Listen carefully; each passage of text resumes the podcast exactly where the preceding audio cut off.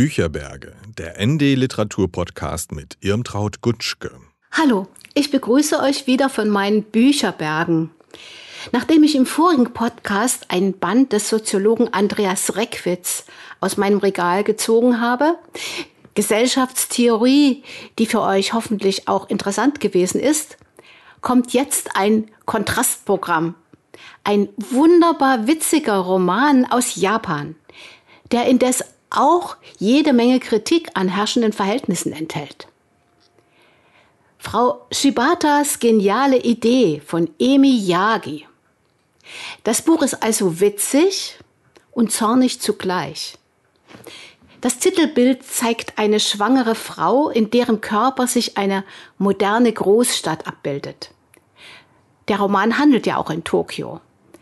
Zu Recht wird die junge Autorin für ihr Erstlingswerk als Shootingstar der japanischen Literaturszene gefeiert.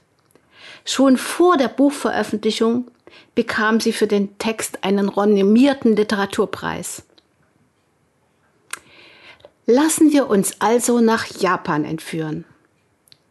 Dort gibt es, wie wir lesen, zwar Badewannen mit digitaler Temperaturwahl und Toiletten, die jedes Geräusch schlucken was aber die Geschlechterrollen betrifft, ist es mit der Modernisierung nicht so weit her, wie die Protagonistin schmerzlich erfahren muss. Die Kaffeetassen stehen ja noch da, sagt der Abteilungsleiter. Frau Shibata, weil die 34-Jährige in ihrem Tokioter Büro nur Männer um sich hat, wird von ihr wie selbstverständlich erwartet, Kaffee auszuschenken, das Geschirr abzuwaschen, den Kühlschrank zu säubern und was es noch alles für Frauenarbeiten gibt. Vielleicht hätte sie ihren Groll weiter heruntergeschluckt, wenn in den Kaffeetassen keine Zigarettenstummel geschwommen hätten und der Gestank der abgestandener äh, Kippen um halb fünf nicht schon so unerträglich gewesen wäre. Verzeihung, sagt sie zu ihrem Abteilungsleiter, könnten Sie das Aufräumen für mich heute übernehmen? Wie bitte? Ich kann nicht. Wie, Sie können nicht? Ich bin schwanger. Vom Kaffeegeruch wird mir schlecht und von Zigarettenqualm auch. Schwangerschaftsübelkeit. Überhaupt ist das hier doch eigentlich ein Nichtraucherbüro. Mit dieser kleinen Kühnheit beginnt es. Aber ist es wirklich eine geniale Idee? Wie wird die junge Frau mit dieser Lüge fertig werden? Seine Spannung bezieht der Roman von Emi Yagi aus dieser Frage. Ich überlege, ob die 33-jährige Autorin vielleicht selbst eine Schwangerschaft hinter sich hatte.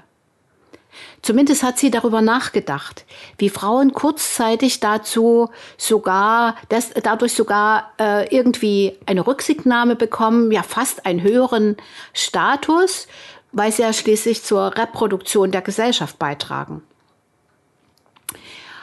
Aus der Ich-Perspektive lässt sie Frau Shibata voller lebendiger Details erzählen, wie sie die Stadt ganz anders erlebt, seitdem sie keine Überstunden mehr machen muss.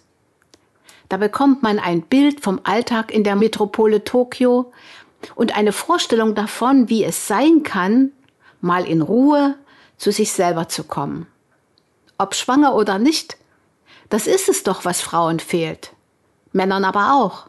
Alle sind gestresst.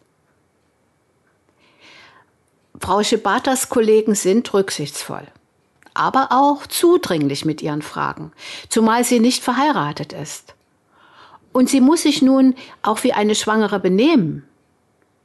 Simulation von der fünften bis zur vierzigsten Woche. Was für eine Herausforderung. Über eine App auf dem Handy informiert sie sich über ihren angeblichen jeweiligen Zustand und den des Babys. Sie stopft sich den Bauch aus, nimmt tatsächlich irgendwann zu, besucht eine Gymnastikgruppe für Schwangere, gewinnt durch die Bekanntschaft mit anderen Frauen völlig neue Perspektiven.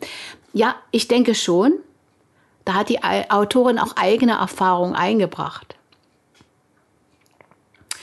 Was für Frau Shibata ein kleines Experiment namens Widerstand hätte sein sollen, trifft bald auf eine Barriere.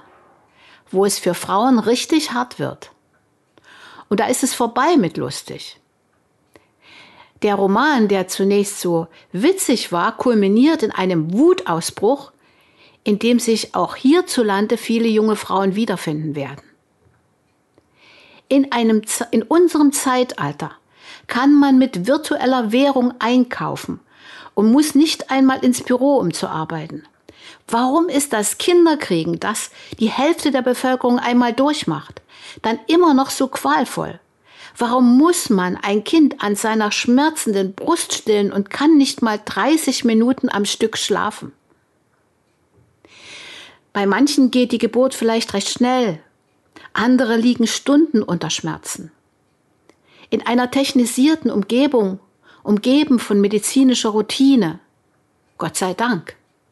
Das Leben von Mutter und Kind zu retten ist oberstes Gebot und es hat Priorität gegenüber allem Seelischen zumal es meist an den Ressourcen fehlt, um eine liebevolle Atmosphäre herzustellen. Es ist eine Ausnahmesituation, in der man alle Kraft zusammennehmen muss.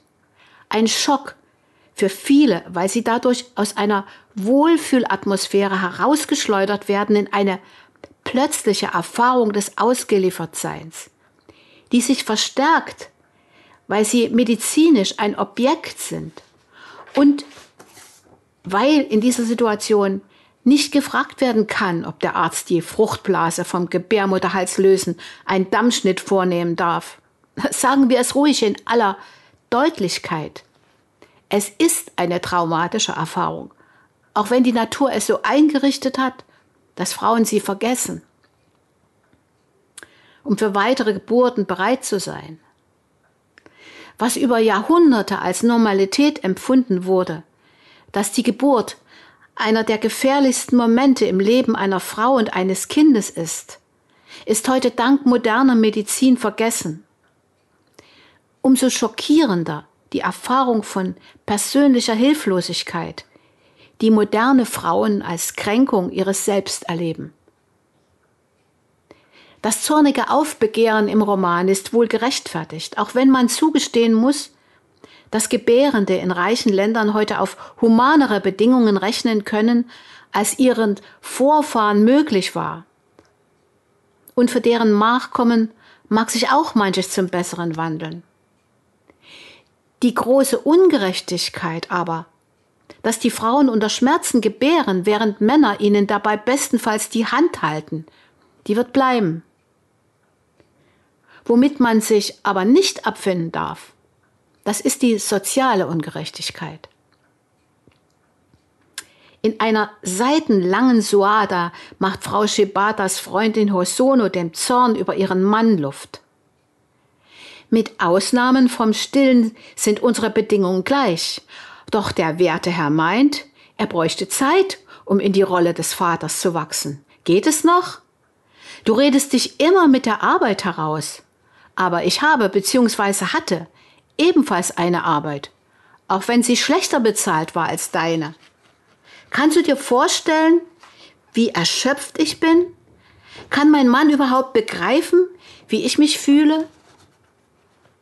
Hosonos Wut war wie ein Feuerwerk explodierend und brannte als Leuchtfackel weiter. Aber sie hat immerhin einen Partner und eine schöne Wohnung. Und was geschieht mit Frau Shibata ab der 40. Woche? Die Auflösung des Konflikts soll hier nicht verraten werden. Werbetext des Verlages. Frau Shibatas geniale Idee ist eine kluge, moderne und feministische Antwort auf tief verankerte patriarchalische Strukturen in der japanischen Gesellschaft. Und zugleich ein fulminantes Lesevergnügen. Letzteres stimmt. Aber es geht nicht nur um Japan. Auch hierzulande ist das Rollenbild Vater als Verdiener, Mutter als häusliche Versorgerin tief verwurzelt. In der akademischen Mittelschicht beginnt da eine Emanzipation, aber unklar ist, wie sie zur allgemeinen werden kann. Wenn die meisten Frauen weniger verdienen als Männer, wenn Teilzeitarbeit nicht möglich ist, weil die Familien auf das Einkommen angewiesen sind, Gerade für hochqualifizierte Frauen ist es empörend, dass sie beruflich weniger ernst genommen werden, wenn eine Schwangerschaft ins Haus steht und sie kleine Kinder haben, die ja auch mal krank werden können. Da haben sie von vornherein schlechtere Bewerbungschancen als Männer, von denen die Personalabteilungen meinen, dass sie zuverlässig zur Verfügung stünden. Sollten sich die Rollenbilder und sozialen Möglichkeiten ändern, würden Sie als mögliche junge Väter womöglich ins Hintertreffen geraten gegenüber älteren Männern oder auch gegenüber älteren Frauen.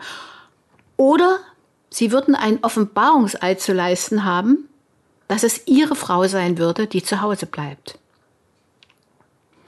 Aber das sind alles sehr berechtigte Fragen, die auf einem hohen Niveau gestellt werden. Vergessen wir nicht, wie viele Frauen und Männer in niedrig bezahlten Jobs es gibt. Irgendwie müssen sie klarkommen. Die große Ungerechtigkeit ist so alltäglich, dass sie hingenommen wird. Solche Gedanken hat der Roman in mir angestoßen. Dabei liest er sich leicht. Es ist tatsächlich ein großes Lesevergnügen, das ich auch euch gönne.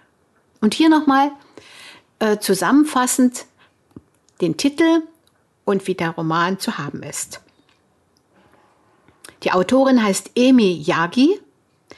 Der Roman heißt Frau Shibatas geniale Idee aus dem Japanischen von Luise Steggewenz, erschienen im Atlantik Verlag, 204, 204 Seiten dick, kostet 21 Euro, zu beziehen über den ND-Shop natürlich und in jeder Buchhandlung. Aber ich hoffe, mein Podcast hat euch überhaupt Spaß gemacht.